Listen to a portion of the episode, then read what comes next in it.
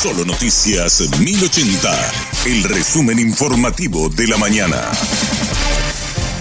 Hola, soy Susana Arevalo y este es el resumen informativo de la mañana. La Fiscalía aguarda los resultados de los análisis patológicos tras la autopsia a la senadora Zulma Gómez. El médico forense Pablo Lemire dijo que las lesiones encontradas en el cuerpo son consistentes con una caída. También confirmaron la asfixia por sumersión como causa de muerte. Lemire explicó que la rápida formalización del cuerpo dificultó la realización de la autopsia. Encontramos un cuerpo que al cual se le había iniciado el procedimiento de embalsamamiento, ¿verdad? Ese solo hecho eh, dificulta eh, los hallazgos forenses porque encontramos una eh, lesión contusa cortante en la parte posterior del talón del lado izquierdo. También el sujeto eh, tenía un golpe, digamos, en la parte posterior del tobillo del lado izquierdo. Se correlaciona eso con un conjunto de varias escoriaciones a nivel de la nádega superior de la nave al lado izquierdo, la región lumbar izquierda,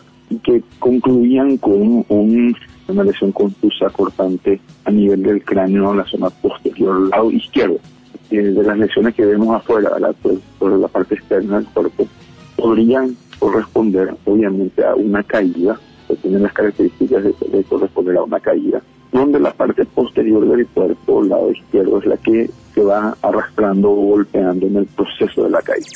Por su parte, la fiscal Cintia Leiva tiene como elemento principal el testimonio de los familiares de la senadora. Todos los indicios apunta a un hecho accidental y tenemos por otro lado las informaciones brindadas por algunas personas que estuvieron en el momento del hecho, como ser los parientes específicamente, ¿verdad? Porque las otras personas extrañas o terceros que estaban en el lugar a esa noche, madrugada ya no se encontraban, ¿verdad? Entonces, solo la versión brindada por los parientes es la que tenemos hasta el momento y que ya es de público conocimiento, ¿verdad? Que había un campamento en el lugar, eh, una reunión de varias personas, parientes, amigos, y que a eso las once y media eh, fue la senadora hasta su muelle donde quería descansar, llevó su colchón, su heredón, su almohada. Y bueno, ella no quiso salir de ahí, ella quiso quedarse. La nieta se fue a insistir otra vez para que pueda venir hasta su dormitorio y a eso las dos y media ya no la encontraron.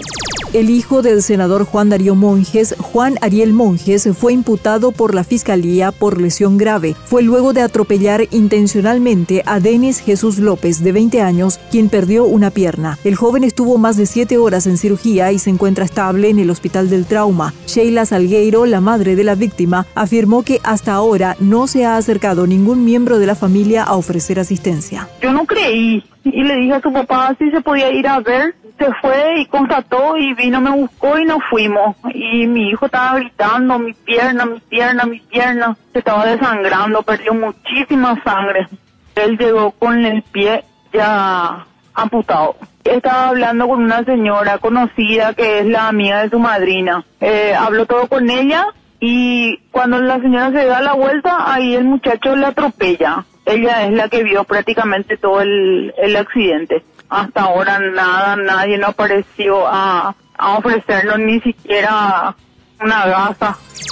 Hugo Velázquez prometió que su gabinete estará integrado en 50% por mujeres. El precandidato a la presidencia de la República y actual vicepresidente hizo estas declaraciones durante un conversatorio con mujeres que se realizó en Misiones. Agregó que durante su gobierno las mujeres ocuparán puestos estratégicos, especialmente en el área de economía. Hoy nuestro compromiso como futuro presidente de la República, y mi compañero Juan Manuel Brunetti, como futuro vicepresidente, de que por primera vez se va a dar la realidad de que el gabinete del presidente Hugo Velázquez va a ser mitad y mitad.